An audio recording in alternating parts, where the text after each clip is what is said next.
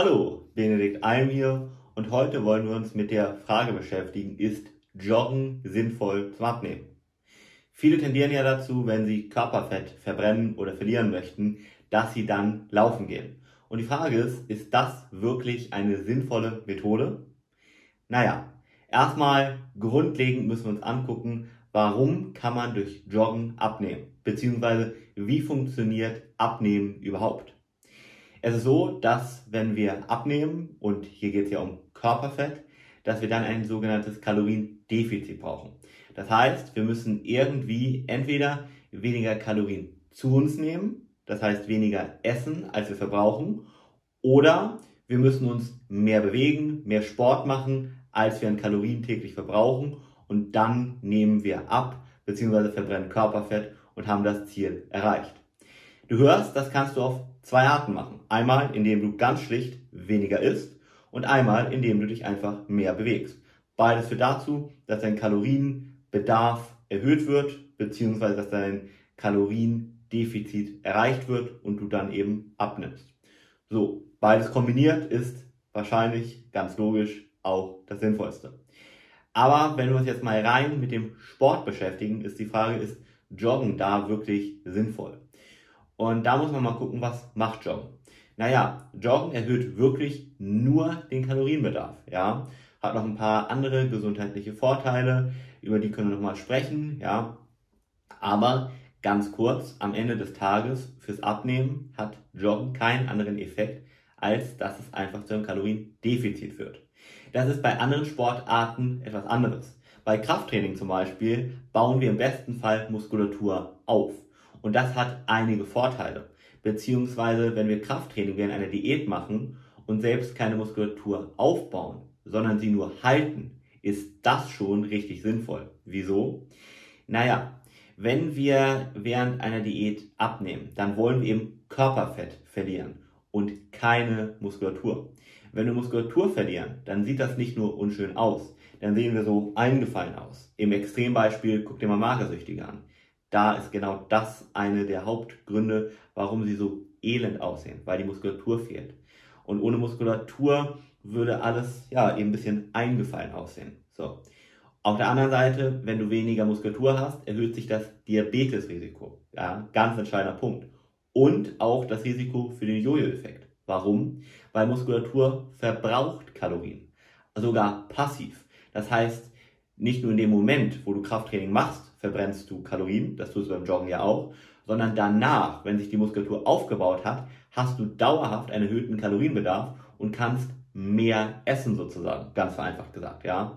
Also das hat einen doppelten Gewinn. Deshalb empfehle ich immer nach Möglichkeit einen Sport zu machen, wenn man sich für eine zumindest entscheiden möchte, der Muskulatur aufbaut. Und da zum Beispiel Krafttraining. Bei uns zum Beispiel bieten wir verschiedene Programme an. Das fängt damit an, dass man zweimal 20 Minuten pro Woche trainiert. Das reicht schon aus, ja. Zweimal 20 Minuten. Und die hat ja nahezu jeder, ja.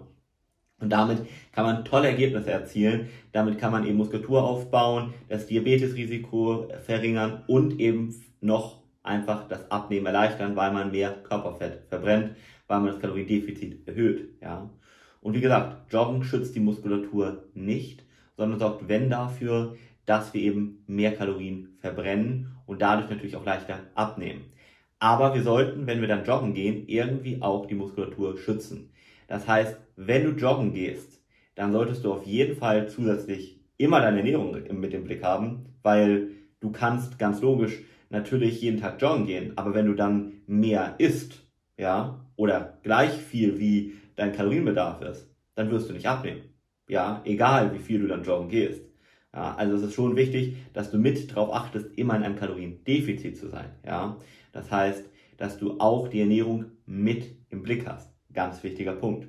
Dann aber auch ganz wichtig, setz nicht nur auf Joggen, sondern mach einen Sport, der mit Muskulatur aufbaut. Ja, du musst theoretisch keinen Sport machen, ja, gar keinen um abzunehmen. Aber es ist extrem sinnvoll aus diesen Gründen und du solltest, wenn eben Muskelaufbautraining machen, ja. So, wenn du dann noch sagst, ich möchte zusätzlich noch was machen, dann kannst du zum Beispiel joggen. Aber du kannst auch schwimmen gehen, du kannst Kampfsport machen, du kannst reiten gehen oder du kannst einfach spazieren gehen. Auch das funktioniert. Ja, wenn du keine Freude am Joggen zum Beispiel hast, dann mach das nicht. Auf keinen Fall. Sondern such dir eine Sportart, mit der du Freude hast. Bei der du dir vielleicht auch vorstellen kannst, sie dein ganzes Leben lang weiter zu machen. Und wenn du merkst, da gibt es keine Sportart, dann nimm doch vielleicht tatsächlich den Spaziergang zum Beispiel. Ja, den kannst du ganz toll kombinieren auch. Vielleicht, wenn du dich mit Freunden zum Beispiel triffst, mit deinem besten Freund, mit deiner besten Freundin und dass ihr anstatt zu Hause, ja, nur, ich übertreibe mal, faul rumsetzt und ein bisschen Kuchen isst, eine Runde spazieren geht und euch unterhaltet. Das gleiche kannst du mit deinem Partner machen. Das kannst du mit deinen Kindern machen. Das kannst du mit deinem Geschäftspartner machen. Das kannst du auch beruflich machen. Ich nehme mal ein Beispiel.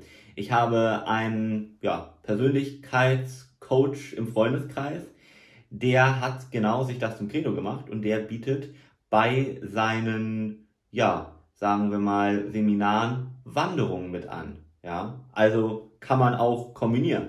Und man merkt ganz häufig, dass wenn man sich bewegt, man viel aktiver ist, sich mehr konzentrieren kann und so weiter und so fort.